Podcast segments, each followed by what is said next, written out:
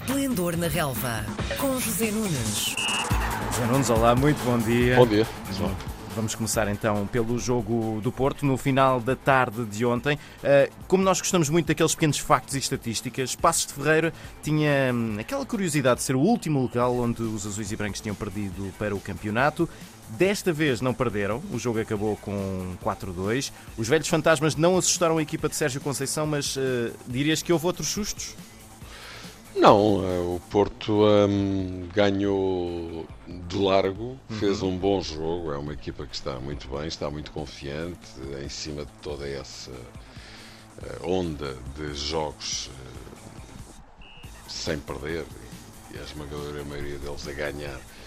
O Porto, de facto, não tem dado hipóteses. E aquilo que se viu ontem foi novamente esse registro. É uma equipa que está a jogar inclusivamente um futebol mais estético e mais bonito. Com nota artística? Sim, hum. do que em épocas anteriores, ainda ontem Sérgio Conceição se referia a isso. Um, dizendo que, apesar de tudo, isto não é ópera, não é? Que, que ele quer é ganhar e que quando era jogador e, e, começou a jogar aos 9 anos, uh, quando era jogador profissional, os pés dele não eram propriamente dois tijolos, palavras de Sérgio Conceição, e eu confirmo mas que antes de, de, da estética e da nota artística está o rendimento, está a performance, está, eh, enfim, apresentar, eh, por exemplo, a pontuação impressionante que o Porto uh, mostra nesta altura: 67 pontos em 25 jogos, 21 vitórias, 4 empates, 0 derrotas.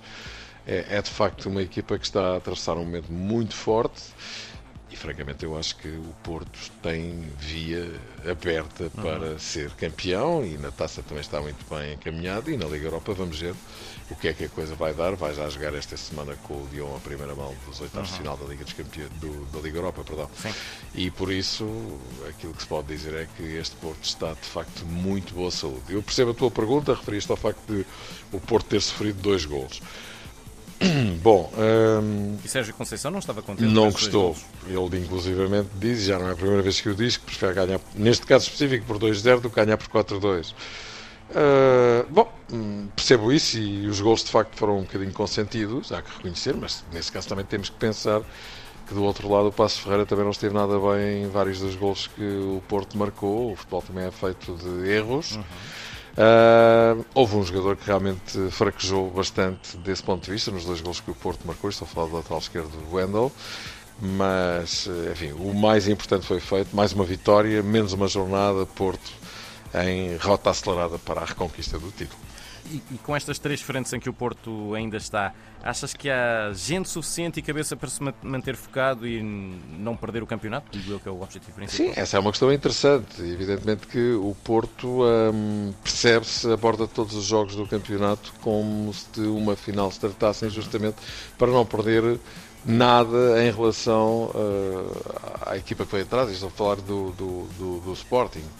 Um, um empate, uma derrota deixaria a equipa de Roberto Amorim, eh, enfim, à distância, eh, enfim, eventual de um jogo ou pouco mais do que isso, para conseguir chegar ao Porto. Recordo que o Porto ainda vai jogar ao Estádio da Luz. Uhum. Porto que na jornada anterior tinha empatado em casa com o Gil Vicente, é bom não esquecer isso, mas o Sporting, como se sabe, não tinha feito melhor na Madeira frente ao Marítimo, portanto digamos que a situação para já está controlada no que diz respeito à profundidade do plantel, à uhum. quantidade de opções. Elas são cada vez mais, porque aquilo que se vê da equipa do Porto é que cada jogador que entra na equipa principal eh, funciona. Dou dois exemplos, Bruno Costa, Marco Gruitch, Tony Martinez, que regressou Sim. há pouco tempo e até a marcar golos. Acho que o Porto está de facto muito bem. Médio Taremi voltou a jogar alto nível. Ele teve aí um, um eclipse durante algumas partidas. Evan Nilsson está on fire. Ontem marcou mais dois golos acho que o Porto está de facto muito forte. Uhum.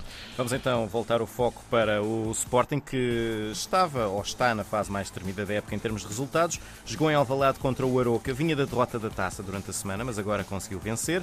Um 2-0 que, olhando para quem marcou, até deu ares de regresso ao passado. Ficaste convencido com a atuação dos Leões, Zé? Na primeira parte não. O Sporting não, não fez uma boa primeira parte, sentiu até dificuldades uh, vou dizer inesperadas, frente uhum. a esta equipa do Baroca, que é uma equipa que está a lutar para não ser divisão, como sabemos. Um, na segunda parte, também é verdade que houve vários jogadores de Sporting que, são habitualmente titulares que estavam no banco. Estou a falar desde logo de Ugarte, de Porro e de Paulinho. Entraram todos de uma assentada na segunda parte e também foi de uma assentada que o Sporting eh, chegou aos golos, porque uhum. o primeiro foi apontado logo no primeiro minuto da segunda parte e o segundo, seis minutos depois. Foi o mesmo autor que acabou por uh, consolidar uh, e confirmar e materializar esta vitória de Sporting. Estou a falar de Islam Slimani, que assim regressou aos gols em Alvalade, onde ele marcava de facto em grande quantidade, já lá vão uns bons anos. Uhum. E vamos ver se isto é para continuar. Pelo meio, Paulinho, que também entrou na, na segunda parte, acertou um tiraço na barra. O Sporting faz 20 minutos muito fortes, muito intensos. Portanto, vamos ver se é para continuar ou não, sabendo que, por exemplo, também esta semana tem uma deslocação de enormíssimo grau de dificuldade eh, o Etihad Stadium para defrontar o Manchester City, que ainda ontem derrotou o Manchester United por 4 a 1. Sim, essa deslocação a Manchester, a segunda mão do, dos oitavos de final da Liga dos Campeões, uh, é virtualmente impossível uh, passar esta eliminatória. Portanto, o que é que achas que o Rubén Amorim vai fazer? Achas que vai poupar jogadores ou vai tentar, uh, ainda assim, tentar fazer um brilharete? Se bem lhe conheço o estilo, vai rodar alguns jogadores, até já se fala que Tabata poderá jogar nesta uhum. partida. Um, parece-me, parece-me que um, por um lado essa possibilidade claramente existe, uh, mas por outro penso que o Ruben Amorim também tem interesse em que o Sporting não saia outra vez um bocadinho amarrotado Sim. deste confronto com o campeão inglês, que é absolutamente intratável, como então ontem se viu, e ganhou por 5 a 0 em Alvalade. Portanto, acredito que o Sporting vai jogar com alguns jogadores que não têm sido sempre titulares, mas que em todo o caso vai olhar para, para, para, o jogo com bastante foco no sentido de, não voltar a ser goleado. Hum. Mas assim, em relação ao desfecho de eliminatórias, estamos conversados, como é óbvio. Não é? Hum. Vamos então voltar o foco para o Benfica, que tinha contas a ajustar com o Portimonense, ainda a pensar no encontro da primeira volta. Uh, num jogo com fogo de artifício, vamos dizer assim, os encarnados conseguiram sair do Algarve com os três pontos, mas precisaram de uma reviravolta. O que é que o Benfica precisou para virar o jogo, Zé?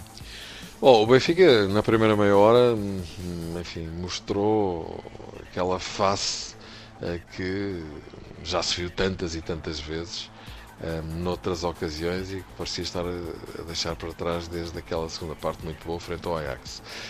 Um, e foi nessa altura que o Portimonense fez o gol.